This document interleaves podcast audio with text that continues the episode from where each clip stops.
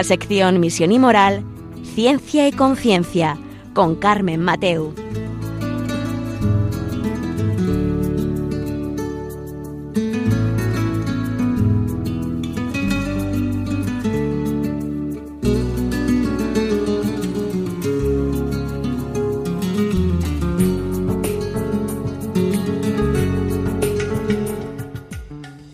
Buenas tardes, queridos oyentes. Un miércoles más, aquí estamos en Ciencia y Conciencia, un programa que hacemos desde el Observatorio de Bioética de la Universidad Católica de Valencia.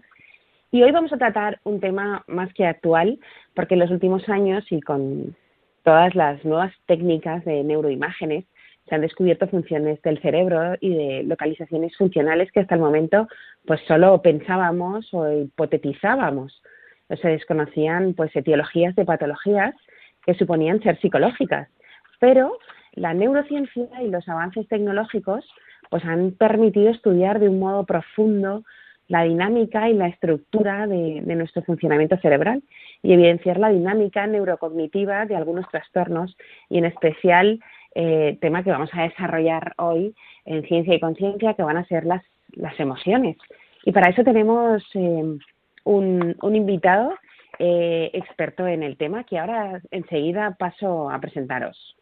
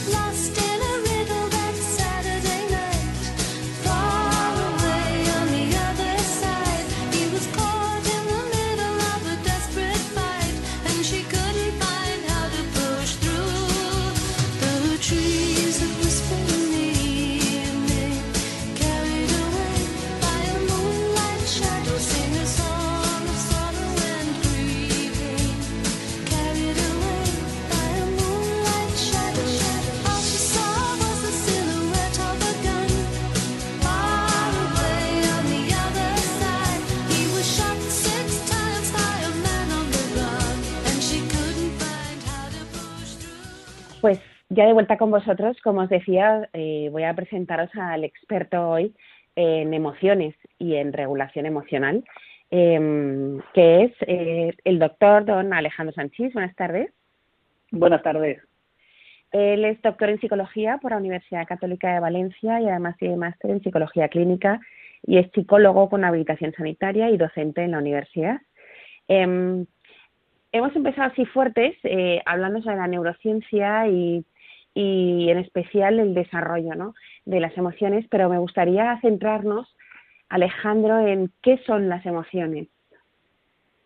Pues bueno, esta es una, una pregunta que desde, desde la psicología llevamos años intentando responderla y, y, y una respuesta clara todavía no, no la tenemos, o por lo menos una, en la que todos los psicólogos y, y neurocientíficos estemos de acuerdo, pero eh, por hacer una pequeña definición o por lo menos tener uh -huh. una, una, pequeña noción, podríamos decir que al final las emociones son, son nuestro sistema de alarma.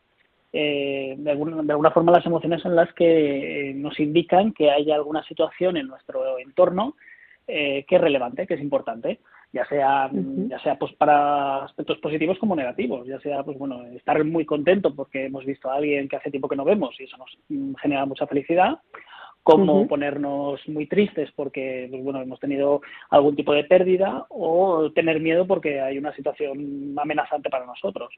Por lo tanto, pues bueno, al final las emociones son esto, es eh, el sistema de alarma que tenemos los seres humanos y, y, y otras especies de animales para un poco eh, poder adaptarnos al entorno. Y al final esta es una de las principales eh, características de las emociones, y es que son, son adaptativas, nos permiten un claro. poco so sobrevivir. Yo nunca lo había, lo había mm, escuchado así, o sea, una definición como nuestro sistema de alarma, ¿no? Mm. Eh, es bonito porque al final tenemos sistemas de alarmas positivos y negativos, ¿no? Mm, exacto. Y de hecho, a, a, veces con las emociones tendemos a clasificarlas como, como, lo, como has expresado tú, positivo o negativo, y esto a veces lleva a error, porque mm, de alguna forma eh, yo creo que es, importante tener en cuenta que no hay emociones buenas o malas. Tener miedo es tan positivo en algunos momentos como, como estar contento y al revés. Eh, en algunos momentos tener miedo puede ser eh, generarnos problemas, pero estar contentos en algunos momentos también podría generarnos problemas. Por lo tanto, al final se trata un poco de en qué contexto se dan las emociones y cómo se dan, más que, que la emoción en sí. Claro, claro, sí, es verdad, porque mm, yo no había caído, pero he caído en la primera trampa, lo de positivos y negativos. y es verdad que el miedo paraliza mucho, pero gracias al miedo en muchas situaciones sobrevivimos, ¿no? Exacto, exacto. No nos tiramos, y, no sé. Exacto, no, no, por ejemplo, si estamos cruzando un paso de cebra y de repente vemos que un no nos está viendo y va, y no, parece que no va a frenar, tener miedo nos permite pegar un salto y, vamos, salvarnos. Por lo tanto, ahí el miedo sería, un, vamos, menos mal que tenemos miedo porque igual si no, no hubiésemos llegado como especie a donde hemos llegado. Entonces, al final, se trata un poco de, de, en qué momento, de qué forma se dan esas, esas emociones para saber si contextualmente son adaptativas o no para nosotros. Y es verdad que a veces el ser humano desarrolla una serie de, de repertorios de respuesta emocional que, que, nos generan problemas. Entonces es ahí donde, digamos, entra un poco el, el, el, papel del psicólogo para reconducir esas situaciones y generar, generar respuestas más adaptativas. Claro. ¿Podríamos decir que todos, tantos mayores como pequeños, tenemos las mismas emociones? Mm, sí, no, sí, no, me, explico. Eh, claro, el tema de las emociones es, es un tema eh, muy, muy complejo y, y, si hablamos de forma básica, pues parece ser que sí que tenemos más o menos eh, todos los seres humanos, tanto adultos como pequeños, un repertorio más o menos estable, básico, de emociones, que serían estas emociones básicas que, que, bueno, que todo el mundo conoce, pues eh, eh miedo, eh, alegría, eh, tristeza, asco y enfado, ira, ¿vale? Digamos que ese sería un poco el repertorio básico, o parece que es un repertorio básico con el que, con el que, vamos, como si lo tuviésemos prácticamente en nuestro software. Sin embargo, esto parece que no es exactamente así y depende mucho del contexto cultural en el que uno se desarrolla, porque al final las emociones también tienen eh, a la hora de, desarrollarlas, también digamos que tiene un, factor muy importante en cuanto a la forma en que las expresamos, es decir, el lenguaje que utilizamos, y, esto tiene que ver un poco con cómo le pone, qué nombre le ponemos a estas emociones, a estas sensaciones que tenemos. Y no es lo mismo muchas veces cómo, las, cómo lo expresamos aquí en España, por ejemplo, que cómo lo expresan, por ejemplo, eh, culturas, por ejemplo, de Oriente Próximo o de África. Entonces, esto también tiene ciertas connotaciones en cómo las experimentamos. Entonces, aquí, digamos que, las... ¿las emociones son culturales? tienen un, digamos que tienen un, eh, digamos el contexto en el que nos desarrollamos tiene una influencia notable en, en, cómo las sentimos. Al final eh, tenemos que pensar que gran parte de, de cómo experimentamos nuestro entorno, nuestro eh, el mundo que nos rodea, eh, lo hacemos gracias al lenguaje, a cómo, a cómo etiquetamos las cosas. Y entonces aquí las emociones también tienen ese, ese papel. Sí que es cierto que hay un sustrato neurobiológico y, digamos, de, reacciones fisiológicas que sí que es bastante común a, a todos los seres humanos pero eh, digamos que ahí entra el papel psicológico de cómo interpretamos esas sensaciones interoceptivas, es decir, esas sensaciones que tiene nuestro, nuestro cuerpo. Y ahí esa, esa forma de etiquetaje sí que eh, juega un papel importante el, factor cultural. Ya. Por ejemplo, no, no, no sentimos, eh, aquí por ejemplo en, en nuestra cultura occidental, eh, emociones como referentes al orgullo, a, pues a emociones referentes un poco al respeto, etcétera, no las, no las sentimos exactamente igual a, por ejemplo, en culturas orientales, como en, China, Japón, etcétera. no, no es una distinción exagerada, porque además con un mundo cada vez, cada vez más globalizado, estas diferencias cada vez se van, se van acortando, pero sí que es verdad que hay ciertas diferencias en los matices en cuanto a la forma de experimentar. Y entonces esto se ve un poco en, cómo sentimos. Ya. Ya, ya, ya. Y claro, estaba pensando, si tienes alguna de estas emociones básicas, alegría, tristeza, miedo, ira, no, no duran, eh, o sea, son limitadas, por así decirlo. ¿No? Porque no, no puedes estar todo el rato triste, todo el rato alegre, todo el rato con miedo, todo el rato claro, enfadado.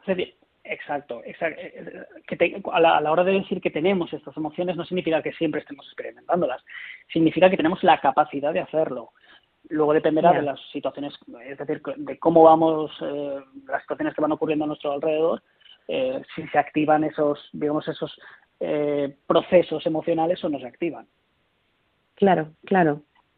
Y, y en esto que tienen que ver, o sea, entonces no mm. tienen que ver, o sea, los sentimientos son, no es esto, ¿no? No, no son las emociones. Mm, aunque a veces se utilice como sinónimo, en general, sobre todo en el lenguaje coloquial, utilizamos indistintamente eh, la palabra sentimiento y la palabra emoción como si fuesen sinónimos, pero realmente tienen ciertos matices. Digamos que el sentimiento sería la, esa etiqueta, esa eh, sería un poco la experiencia subjetiva de la emoción, de aquello que sentimos. Y la diferencia, digamos, con la emoción em, es que el sentimiento es un poquito más difícil de medir objetivamente y, al final eh, el sentimiento sería un poco como la palabra que le ponemos. De alguna forma sería el decir que, que estoy sintiendo alegría, eh, ese sería el sentimiento. La emoción sería todas las reacciones fisiológicas, conductuales, etcétera, que desarrollamos al sentir esto. Entonces, ah. es, un, es un matiz más conceptual y que tiene que ver sobre todo con, con un poco eh, donde marcamos un poco el límite y que tiene un poco más que ver con la parte de investigación para pues un poco para organizarnos nosotros, pero luego en el lenguaje cotidiano generalmente se suele utilizar de forma indistinta. Claro, porque tampoco hablamos mucho de emociones en nuestra vida cotidiana.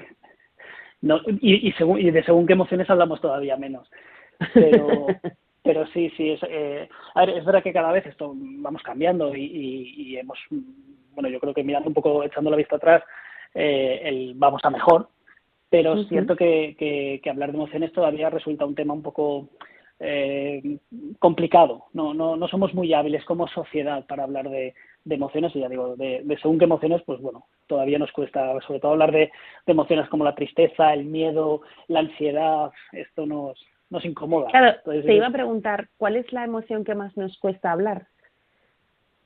Mm, yo creo que, que la, la, que más la que más genera malestar es, es, la tristeza, la que más incomoda a la hora de hablar.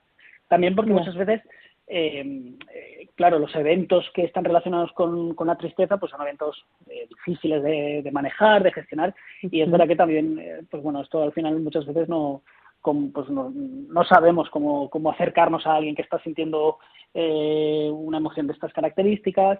Nosotros mismos tampoco sabemos regularnos de forma adecuada, entonces, eh, bueno, un poco por, por salir al paso, pues preferimos evitar entrar en, la conversación que, que, afrontarlo directamente. Entonces, yo creo que esto es al final un poco reflejo de, de, también de, de, lo que vemos luego. Eh, al final, la sociedad también un poco lo que nos muestra es la cara amable entonces, la, digamos, la cara gris de, estas situaciones no nos la muestra. Entonces, al final también un poco parece que, que esta cara gris no existe o, o no es tan importante.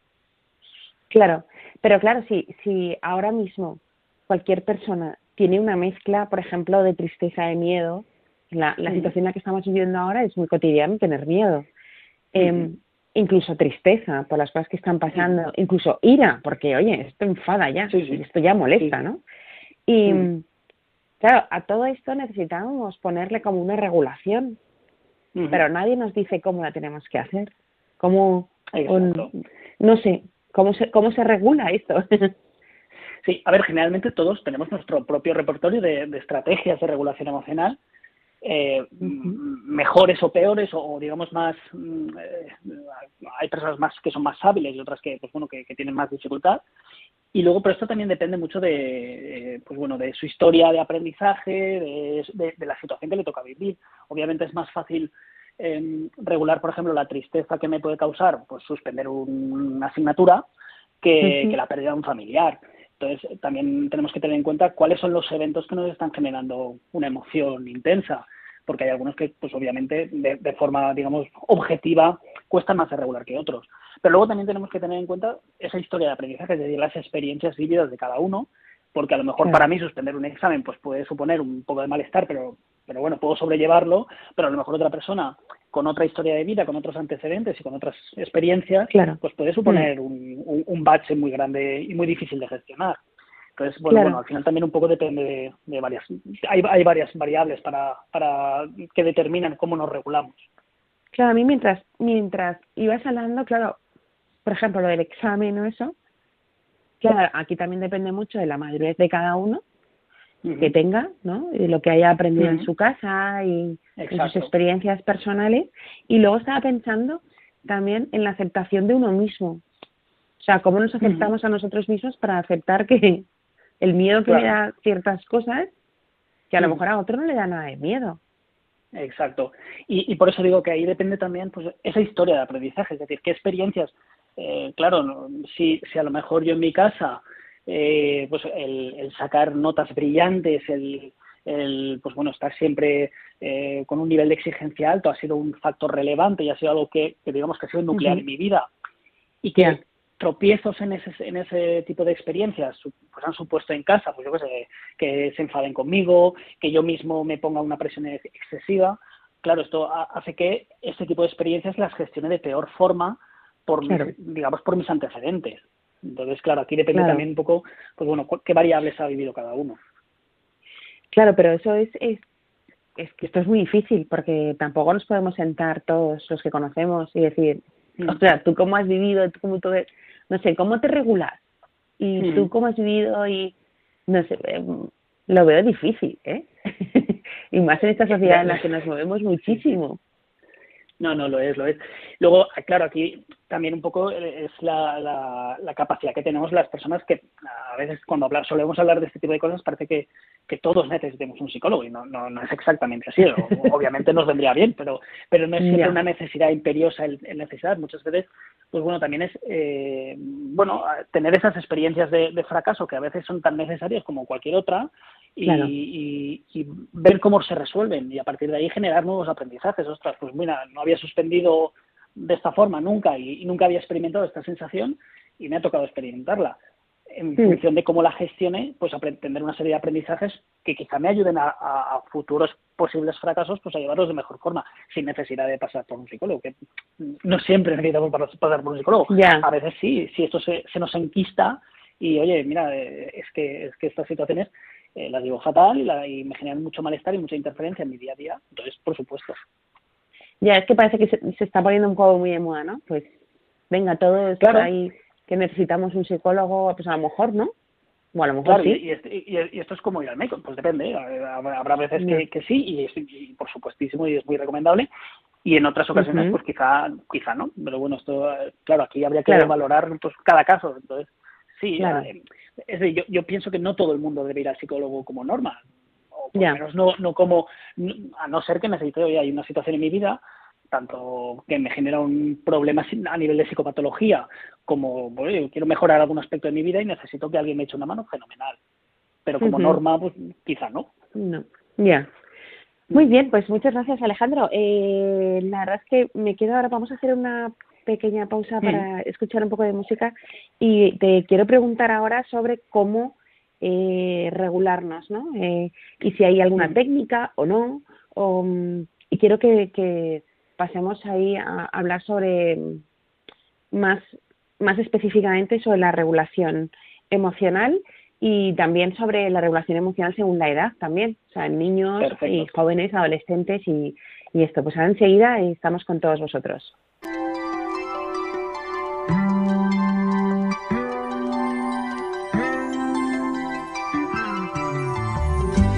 Mapas del cielo el sol siempre es amarillo y la lluvia o las nubes no pueden velar tanto brillo.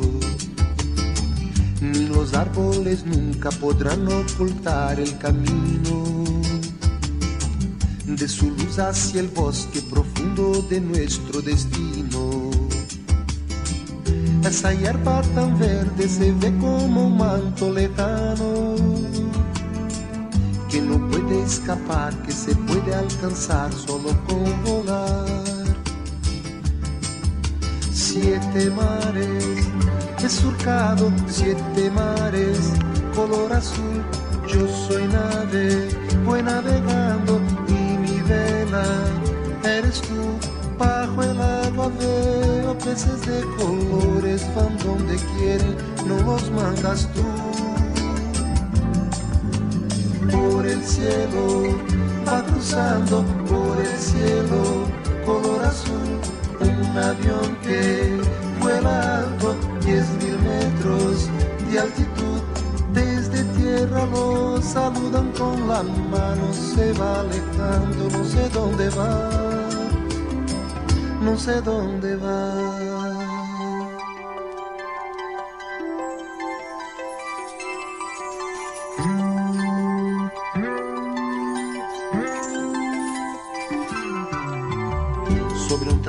De vía, cruzando un paisaje de ensueño que me lleva de nuevo a ser muy pequeño. De una América a otra tan solo es cuestión de un segundo. Basta un desearlo y podrá recorrer todo el mundo.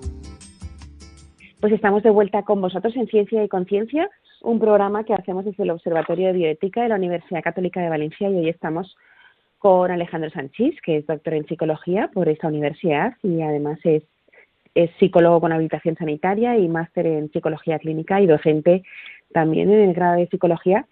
Y estábamos hablando sobre qué son las emociones, eh, si son las mismas para los mayores, para los pequeños, eh, las emociones básicas, los sentimientos. Em, pero nos hemos quedado en un momento en el que tenemos que regularnos. Entonces, eh, me gustaría preguntarle a Alejandro, eh, ¿hay técnicas de regulación? ¿Hay algo que se puede hacer o, qué se hace? Hmm. Sí, a ver, realmente todos ya tenemos nuestro propio repertorio de, estrategias de regulación emocional. Pues, por ejemplo, estrategias de regulación emocional al final son eh, aquellas cosas que hacemos para, para gestionar una emoción.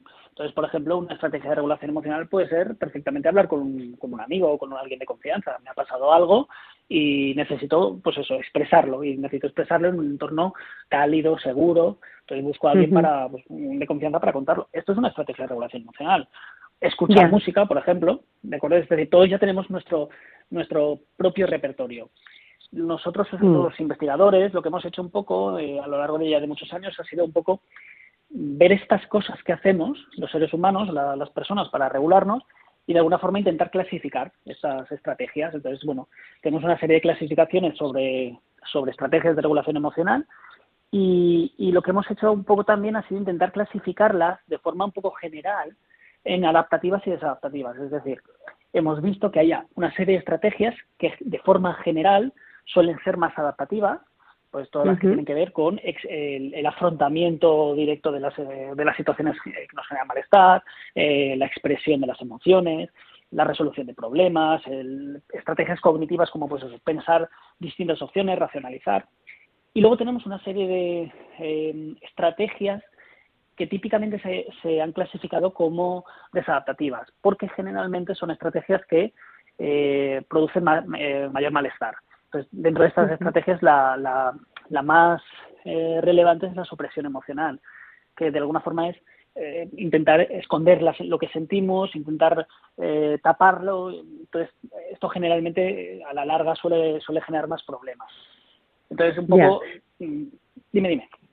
No, pero me, me refiero a que hay mucha gente, mm. bueno, hay mucha gente tampoco, pero o en el cine a veces, por ejemplo, vemos mm. que de padres a hijos lo que se transmite es eso sea, que, que no se, las emociones no se dicen, ¿no? O no, no se expresan. Sí. y además también esto, eh, también hay un, una cuestión relacionada con, con cultural que tiene que ver un poco con cómo nos han enseñado pues a nivel digamos más más intrafamiliar pero luego también a nivel social eh, a cómo gestionar ciertas emociones. Y hay veces, pues, por ejemplo, con a los niños, por ejemplo, muchas veces se les, eh, cuando son pequeños, pues las típicas frases de no llores o esto no es para tanto, de alguna forma lo que, lo que sin, sin, darnos cuenta, y esto, mm, esto lo, vamos, lo hemos vivido todos y seguramente lo habremos hecho todos también en algún momento, porque de alguna forma lo tenemos integrado como algo normal. Pero esto de alguna forma lo que, lo que señala es, no, esta emoción no es válida en este momento, suprímela, y entonces muchas veces pues hay ciertos tipos de emociones que, que como son incómodas y, y, por el mm, con toda la buena intención mm, para proteger a, en este caso a los, a los niños les decimos no esta emoción no la sientas no llores no llores por eso no es para tanto o los niños los niños eh, mayores no lloran. Entonces claro lo que le estamos haciendo de alguna forma es no esta emoción ahora mismo no es válida no es buena y tienes que aguantarte. Entonces los niños aprenden a tras estas emociones lo que tengo que hacer es aguantar entonces esto en, a la larga y, de forma muy muy reiterativa, pues muchas veces lo que genera es eh, esos problemas de regulación emocional que generan, eh, pues pueden llegar a generar algún tipo de, problema psicológico. Claro, pero en, el caso, por ejemplo, un poco la pregunta. ¿eh? Claro, claro. Entonces digo, entonces que le decimos, mira, esta es la emoción no sé qué y, y se regula así. claro, y, fíjate, muchas veces, porque también tenemos un poco la la, la, sensación a veces de que tenemos que siempre hacer algo. entonces, muchas veces lo, lo, mejor, lo que mejor podemos hacer es simplemente aceptarla. Es decir, por ejemplo, he, pasado un mal momento y estoy, me siento triste. Entonces, muchas veces lo mejor que se puede hacer es nombrar, saber detectar, oye, esto que me ha pasado me, me hace sentirme de esta forma, describirlo y aceptarlo. Y aceptar que puedo estar triste porque, porque bueno, pues porque he pasado un mal momento. Y esto es una de las, mm, también es una de las mejores herramientas que tenemos para regularnos de forma adecuada. El aceptar que hay veces que nos vamos a sentir eh, tristes y, no pasa nada, porque la situación lo requiere, y hay veces que nos vamos a sentir ansiosos y no pasa nada. Pues bueno, si tengo, por ejemplo, un examen muy importante y eso me pone nervioso, pues es normal. Entonces tengo que aceptar que me voy a poner un poco nervioso. El problema sería cuando esa emoción de, de, en este caso de ansiedad, de nervios, es tan intensa que nos bloquea.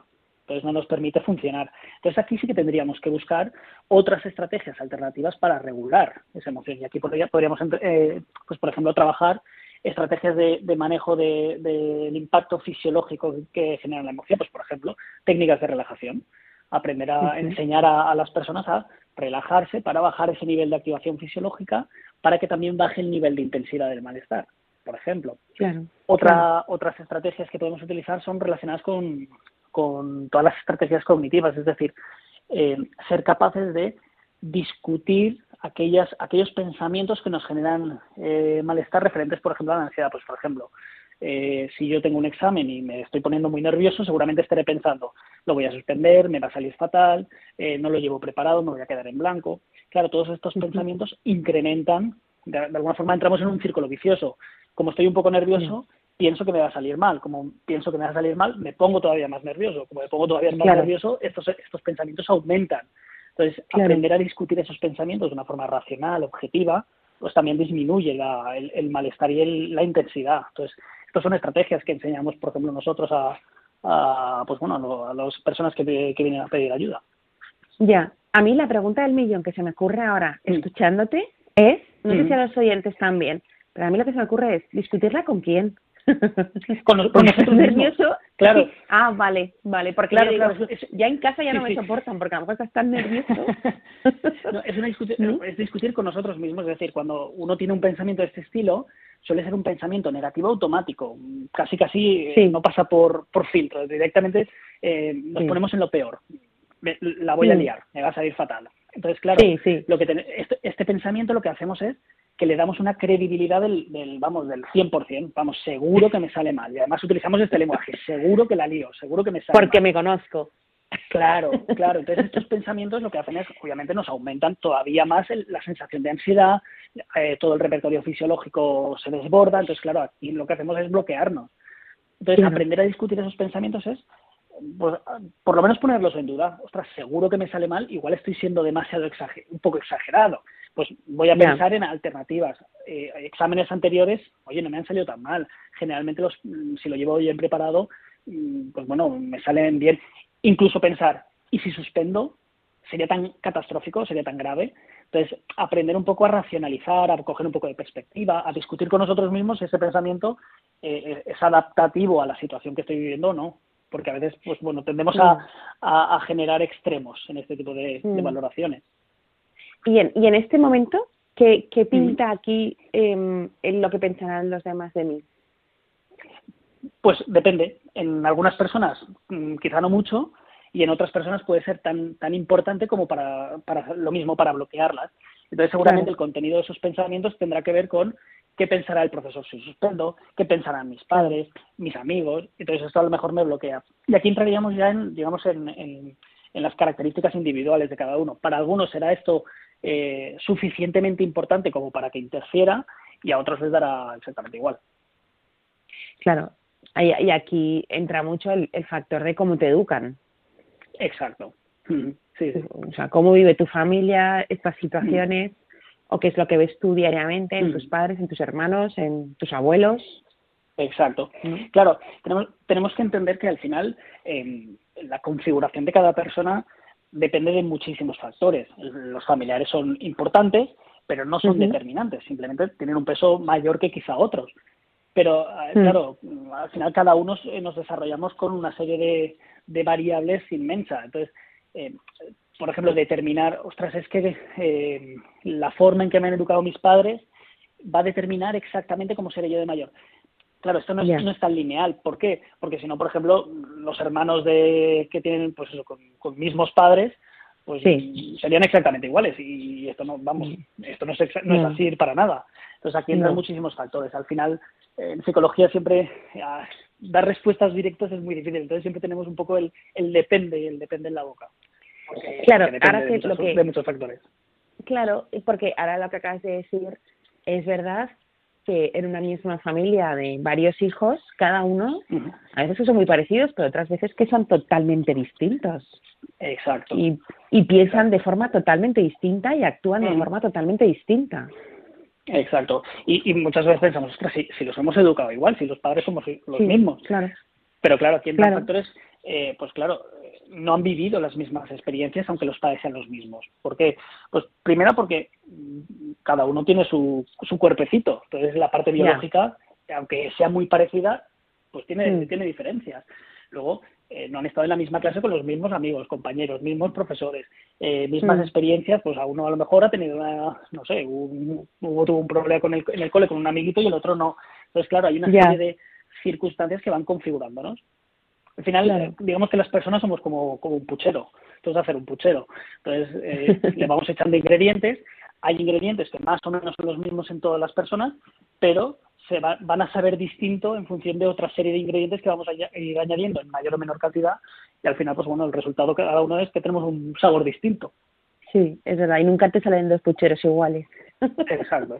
Sí, sí. que que me, me salta la, la pregunta de en, en jóvenes o en niños adolescentes esto eh, ¿cuál es por así decirlo la emoción alarma buena no porque entiendo que que cuando somos más mayores tenemos como más ansiedad a lo mejor no pero no sé en los pequeños o si es lo mismo. Mm, eh, por ejemplo, en adolescentes la, la ansiedad también, la ansiedad y la tristeza juegan un papel muy muy importante. Además, en la, en la adolescencia, por ejemplo, es un, un periodo de, de bastante inestabilidad emocional por, por muchos factores. Mm. El primer factor es neurobiológico, pues bueno, hay una, un torrente de, de, de hormonas por ahí que, que van a tener un papel importante. Luego empiezan a vivir una serie de, de experiencias también a nivel social, eh, pues bueno, es el cambio de, de la niñez a esa etapa de, pues bueno, donde ya, se van a- ya son un poquito más mayores, los iguales cobran, eh, los, los amigos cobran especial importancia, empiezan los primeros desengaños amorosos, eh, las primeras peleas así con mis amigos porque ha pasado, eh, bueno, digamos que hay una cascada un poco de acontecimientos que hace que, que bueno que, que estas dos emociones tristeza y ansiedad pues bueno tengan tengan un digamos una- un protagonismo especial Claro, claro. Sí, es verdad, no había caído yo en, en, en el torrente de, de hormonas, ¿no? A lo mejor incluso, bueno, no sé si esto es un poco frivolidad, pero en, en uno de, de mis partos eh, hubo una amiga psicóloga que me trajo una caja de bombones y, y yo le dije, no, no, que sí, lo que tengo que hacer es perder kilos. sí, y me dijo, no, lo más importante es que tomes el, el chocolate, ¿no? Y entonces me dio una explicación sobre las hormonas y todas estas cosas. Y, y sí que le recomiendo a todo el mundo que el mejor regalo es el chocolate. claro porque porque Claro. me viene muy bien. Y lo acaba de recordar por el torrente de hormon, eh, hormonal, ¿no? Ujú. O sea, porque al Claro, final, al final- es una forma de regular, no sé si físicamente o no lo sé. No a, a ver al final digamos que el- el, eh, las hormonas que, que las hormonas y los neurotransmisores que segregamos generalmente suelen ser una respuesta a algo y, y en, la mayoría de casos cuando hablamos de emociones son respuesta a acontecimientos del contexto pero en el caso de los adolescentes o por ejemplo en, en el caso que tú comentas eh, pues ahí muchas veces lo que hay es una, una una segregación extra de hormonas porque hay una serie de procesos biológicos, en este caso en los adolescentes, por rela- relacionados con su crecimiento, su propio desarrollo, que lo que pueden hacer es em, intensificar o camuflar o, de alguna forma eh, distorsionar un poco la, percepción emocional que, ellos tienen. Entonces, no significa que la, la, hormona X de repente genere una sensación de tristeza. Lo que pasa es que eh, si yo tengo esas hormonas un poco jugando un papel importante en ese momento y ocurre una situación X, pues eh, he discutido con un amigo, pues quizá lo que haga es intensificar esa, esa reacción, esa, esa percepción de la emoción. Entonces me parezca que ese problema que he tenido con mi amigo, que a lo mejor en otras circunstancias pues no me hubiese supuesto tanto problema, pues en este momento eh, pues lo vivo con una intensidad y un malestar mucho mayor. Claro, claro. Pues sí, no, al final tenemos que entender un poco que, que volvemos un poco a lo mismo, es no hay una, una única causa para eh, las situaciones que experimentamos. Entonces, generalmente, eh, en la etapa adolescente, las hormonas juegan un papel importante, pero no es el único. Entonces, también influye, eh, pues, qué voy viviendo. Entonces, lo que pasa es que cuando lo juntamos todo en la coctelera, pues claro, la etapa adolescente es una coctelera con, bueno, con mucho ingrediente. a saber lo que sale ahí. Sí, tienes razón, tienes razón. bueno, pues como veis está siendo muy interesante y, os animo a si queréis em, decirnos cualquier comentario, preguntarnos sobre este tema o, o proponernos otros nuevos que tratemos en Ciencia y Conciencia, nos podéis escribir eh, por correo electrónico a ciencia y conciencia arroba radiomaria.es ciencia y conciencia arroba radiomaria.es y ahora mismo estamos con vosotros.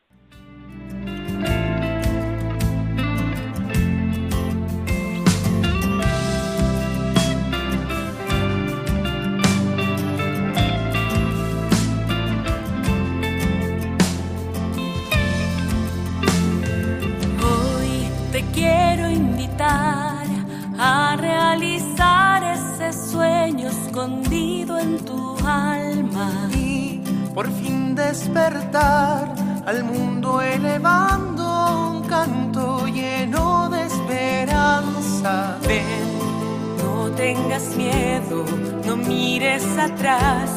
Recuerda que tú estás hecho para amar. Ven, no tengas miedo de proclamar a una sola voz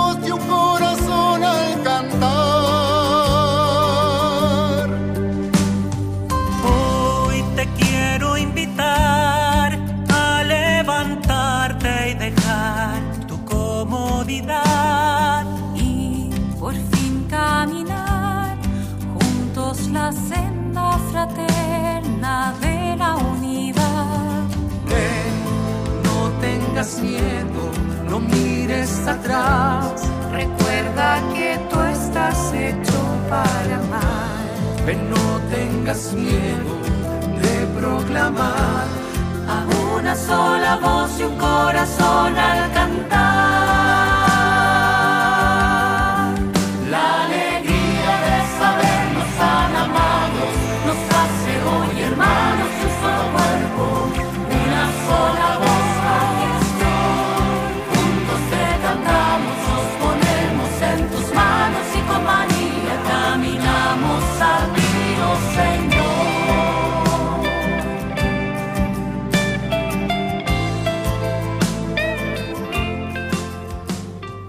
Pues ya estamos de vuelta con vosotros en Ciencia y Conciencia, un programa que hacemos desde el Observatorio de Bioética de la Universidad Católica de Valencia.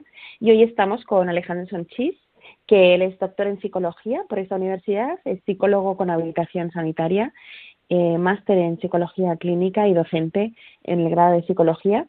Y hoy estamos tratando el tema de la neurociencia, las emociones, los sentimientos, hemos visto la regulación un poco y mm, como nos queda poco tiempo, a mí pues nos quedan 10, 12, 13 minutos de, programa, me gustaría, Alejandro, que nos contaras, em, nos dieras estrategias, ¿no? ¿Qué podemos hacer?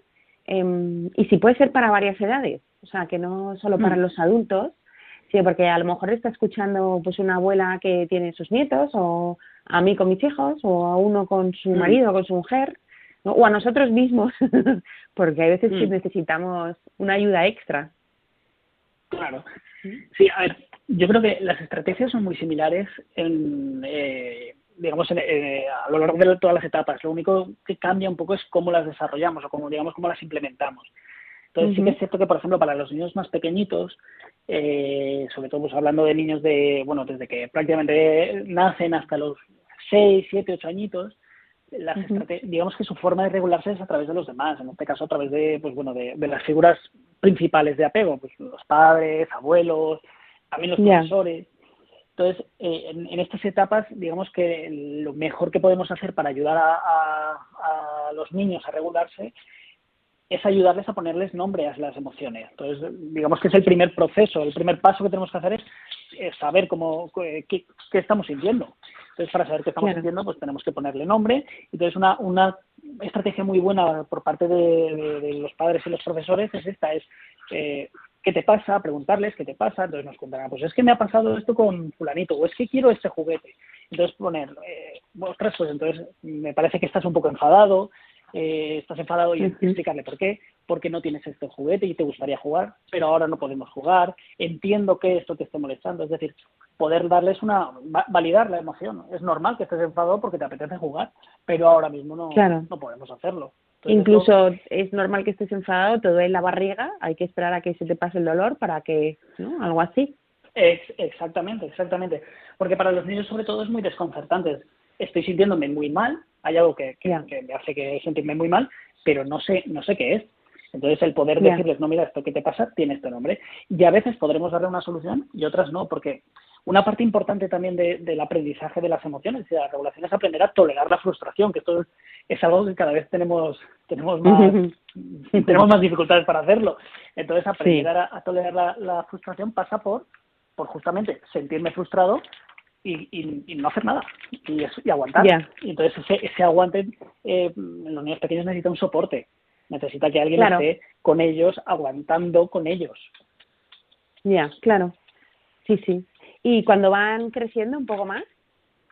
Claro, cuando ya son más mayores, aparte de toda la parte relacionada con, la comunicación y la expresión, es decir, que, que, sean capaces de, expresar que se sienten, cómo se sienten, para eso necesitan un entorno seguro.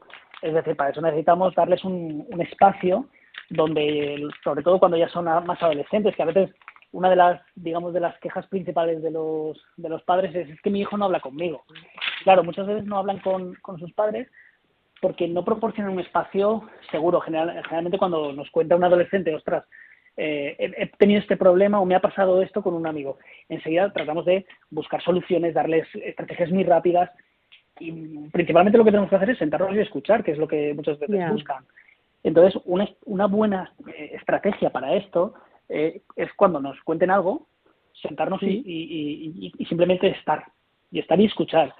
Y a veces esto nos cuesta porque nos cuentan cosas que, nos preocupan. Entonces, por ejemplo, eh, pues mira, un amigo mío eh, ha probado el tabaco. Claro, esto nos asusta y enseguida, pues tú no lo pruebes, ¿eh? Pues eh, no vayas con eso. Entonces, claro, ellos se sienten juzgados, se sienten, mm. ostras, le cuento una cosa que es importante y enseguida tengo, digamos, un poco de, presión sobre este tema. Y entonces dicen, ostras, la siguiente vez lo que voy a hacer es no contar nada. Entonces, una cosa importante es esto, que se sientan ellos, pues eso, validados, escuchados y, y, no, sobre todo no juzgados. Yo creo que es lo principal. Claro. Yo sí, si a alguien le sirve, eh, eso me lo dijeron una vez, intenté hacerlo y, y uno de mis hijos, con 14 años, empezó a decirme eso. Pues no sé quién prueba el tabaco, pues no sé quién tal. Y yo eh, estaba haciendo fuerza para no decir nada, ¿sabes? Y entonces me dijo, mami, si sigues poniendo esas caras, dejo de hablar y no te vuelvo a contar nunca esas cosas. Claro. O sea que hay veces que dices nada, pero es que tu cara refleja toda esa preocupación y todo el me lo como. ¿Sabes? Claro. Bueno, era simplemente eso. pero, pero eso está muy bien. Además, incluso eh, algo importante también es eh, que nos vean a nosotros expresar las emociones. Por ejemplo, en tu caso lo que decías, tú la cara que ponías era estoy, vamos, preocupadísima. Eh, sí. Verbalizarlo, decirle, oye, mira, esto que estás contando eh, está muy bien, te agradezco mucho que me lo cuentes, a mí esto me preocupa y, estoy un poco preocupada, pero, pero cuéntame. Yeah. que ellos también entiendan que, claro, nosotros también sentimos emociones y, y, las expresamos. Incluso a veces una, una muy buena estrategia para educar mm. en regulación emocional a nuestros hijos es justamente esta, que cuando nosotros experimentamos algo, poder verbalizarlo. Mm, me estoy llorando porque he tenido un mal día o, he estado, o estoy muy nervioso o me he enfadado porque ha habido una situación y estoy más nervioso o, más enfadado de lo normal, poder explicárselo a mis hijos. Oye, es que me ha pasado esto y, y, hoy he tenido un mal día en el trabajo, me he enfadado de contar y por eso vengo un poco más nervioso. Perdona que te he levantado un poco la voz, y, pero hoy estoy ahí. Hoy necesito un, un, respiro y, y no pasa nada. Ya, sí. La verdad es que sí, pero no estamos nada acostumbrados a esto, ¿eh? No, generalmente lo hacemos al revés. Cuando esto nos pasa, nos escondemos o, suprimimos, es decir, aguantamos. Pero claro, esto si se va acumulando, pues eh, lo que genera es más problema porque al final explotamos. Entonces, bueno, todavía es, todavía es peor el, el, remedio que la enfermedad. Y Alejandro, si, si nadie ha hecho esto con nosotros cuando éramos niños, adolescentes y tal, cuando somos adultos, ¿qué, qué nos recomiendas? Depende. Si, si el, la situación es, eh, genera mucho malestar en, la vida cotidiana, lo mejor es acudir a, un profesional, a un psicólogo que, que nos pueda. Al final, estos son, son repertorios de conducta, eh, en este caso, para mejorar la regulación de las emociones. Y los repertorios de, conducta se aprenden. Por lo tanto, vamos, nunca es tarde para, para aprenderlos. Eh, es verdad que depende de, de la situación, pues quizá aprenderlos de una forma más eficiente, pues eh, cuesta un poquito más, pero vamos, siempre, siempre hay posibilidad de cambio, por supuesto. Claro, porque esta esa, según cómo estemos desregulados o no, esto nos va a provocar tomar buenas o malas decisiones. Bueno, no sé si buenas o malas, pero distintas. Sí, sí, sí, y, y, buenas o malas, claro, porque al final depende, claro, si, si yo no aprendo a gestionarme emocionalmente de una forma adecuada, pues puede ser que situaciones eh, cotidianas me, me, desborden. Claro, si me desborda una situación cotidiana, en, por ejemplo en el trabajo, eh, y, eso implica que pues, bueno, no, tome decisiones adecuadas, pues claro, al final esto va, a generar, va a tener un perjuicio para mí a nivel laboral, a nivel social. Entonces, claro, la regulación emocional tenemos que pensar que está en la base prácticamente de, de nuestro, de todo nuestro comportamiento, porque al final las emociones siempre están ahí. Entonces, el, no ser capaz de, tener una buena regulación emocional, pues bueno, nos puede generar problemas. También tenemos que tener en cuenta que, que nadie es totalmente eh, nadie es totalmente carente de, estrategias de regulación emocional. De hecho, todos las tenemos. Otra cosa es que eh, en, en, función del contexto o de la emoción seamos más o menos competentes. Por ejemplo, yo puedo ser muy competente para regular, por ejemplo, mi enfado, pero la tristeza no mm, la llevo muy mal. Entonces, cuando estoy, cuando siento una tengo una situación donde me enfado mucho, la gestiono bien, eh, me regulo bien, no pierdo el control, tomo buenas decisiones, sé gestionarlo bien y sé poner límites, etcétera. Pero cuando mm, hay alguna situación que me, por ejemplo, que me eh, pone muy triste, esto no lo sé gestionar. Entonces suprimo, eh, evito situaciones que me generan tristeza, es decir, hago una serie de conductas que, que a la larga me perjudican. Entonces esto también va a depender mucho de, pues bueno, de muchas situaciones. Ya. Hombre, esto, esto nos da un poco, por lo menos a mí un poco de esperanza. No, no, no es que lo hacemos mal en todas. O sea, que somos capaces de algunas hacerlo bien. Claro. Incluso eh, a veces, mm, por ejemplo, yo puedo ser el mismo ejemplo que antes, yo puedo gestionarme de, forma general eh, muy de la emoción de enfado, pero a lo mejor de repente ocurre una situación y ese día eh, pues, pues pierdo el control. Pues bueno, eso también es algo, quiero decir, somos humanos, no somos robots, y esto implica que, que bueno, que, va a depender de muchos factores. Entonces habrá días que, aunque de forma general, como tendencia general, me regulo bien en este tipo de situaciones, pues por una serie de circunstancias, pues ese día pues no lo he hecho bien. Bueno. Ya, ya, ya. por ejemplo, con esto con, con, los, con los papás, por ejemplo, se ve mucho. Yo en, en, las consultas esto lo veo mucho, pues por ejemplo, cuando se trata de, de a lo mejor de problemas de conducta, de rabietas de los niños, donde pues muchos padres, claro, al final eh, vienen de trabajar cansados, tal, y de repente el niño pues hace alguna cosita. Y entonces de repente los padres pierden, el control, entonces pegan un grito, eh, se enfadan muchísimo, y claro, luego ellos mismos se reconocen, ostras, es que, es que no he podido controlarme. Claro, claro, tenemos que entender que a lo mejor en otra situación, sin el estrés laboral, sin el enfado que has tenido con tu marido porque lo, eh, lo que sea, pues a lo mejor hubiese regulado de otra forma pero se han juntado una serie de circunstancias y ese día se ha explotado. Pues bueno, no, es problema, no hay que culpabilizarse por esto. Vamos, faltaría. Ya. Sí, sí, es verdad, tienes razón, que hay muchas veces que las condiciones externas nos, nos, pues, nos llevan al límite. Claro. Y entonces, claro, te crees que en casa ya no va a pasar nada y es cuando, donde, donde pasan las cosas. Claro. y, de hecho suele ser así muchas veces porque, claro, al final en, clases, en casas donde nos relajamos un poco y, bueno, pues, pues, es más fácil, pues bueno, no tener ese autocontrol que a lo mejor tenemos otro, en otros ambientes. Y bueno, Alejandro, como ya estamos terminando, eh, te pediría que nos, en un, uno o dos minutos eh, nos dijeras como una gran conclusión o algo que tú creas que los oyentes deben tener ahí en la cabeza.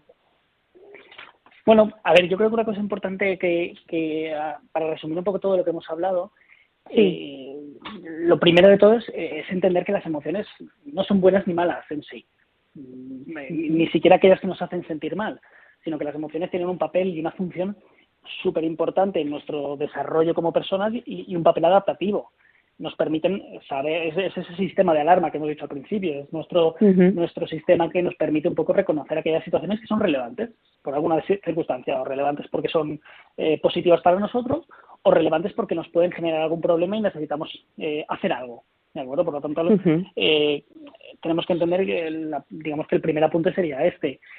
Luego es importante también saber que, que todas las emociones tenemos eh, los seres humanos un repertorio de, de, acciones para regularlas. Y regularlas implica eh, poder gestionar esas emociones para que, para, digamos, eh, que nos encaminen a conseguir nuestros objetivos. Entonces, al final, eso también es importante. Tenemos una, una serie de, un repertorio emocional que nos permite, es nuestro sistema de alarma, y una serie de conductas que nos permite manejar esa, esa alarma para conseguir pues, los objetivos que nos proponemos. Y luego este sistema, este sistema, este, este repertorio de conducta eh, lo aprendemos y eso implica que es susceptible de cambio. Por lo tanto, si eh, en alguna situación no sabemos gestionar bien nuestras emociones, podemos aprender. Si tenemos capacidad para aprender a regularnos de una forma mucho más adecuada, eh, mucho más funcional. Por lo tanto, bueno, pues, yo creo que estos serían un poco los tres pilares de, lo que hemos dicho hoy, que bueno, sería un poco el resumen. Pues muy bien, muchas gracias Alejandro por estar aquí con nosotros en Ciencia y Conciencia. Y nada, em, a todos vosotros eh, espero que hayáis disfrutado. Yo me llevo una hoja llena de apuntes con las con las emociones y para tener, pues bueno, más estrategias y, y sobre todo, pues para, para los que tenemos a nuestro lado, que no hace falta que sean nuestra familia, que, em, que incluso en nuestros trabajos o, o donde vayamos a pasear cada día o donde estemos, pues que pues, poder hablarle a las personas ¿no? de, de esto, de lo, todo lo mm. que nos has contado sobre las emociones y, y bueno, y ponerlo, y ponerlo al día, más que otra cosa, para ir madurando en realidad. O sea, porque mm. esto yo creo que al final nos hace mejores personas. Sí, exacto. Pues bueno, ir mejorando cada día un poquito más. A ver si somos mm. capaces después de todo lo que estamos viviendo. Pues muchas gracias, Alejandro, por estar con nosotros y te llamaremos de nuevo. Y a todos nuestros oyentes, pues nada, nos, nos escuchamos de nuevo en 15 días. Y muchas gracias porque hoy hemos hecho un programa especial que espero que se oiga bien y que, y que nuestros oyentes disfruten porque, bueno, las circunstancias personales nos han hecho tener que grabarlo este, este programa así desde casa. Pero nada, enseguida, en 15 días, estamos de nuevo con todos vosotros como siempre. Hasta luego.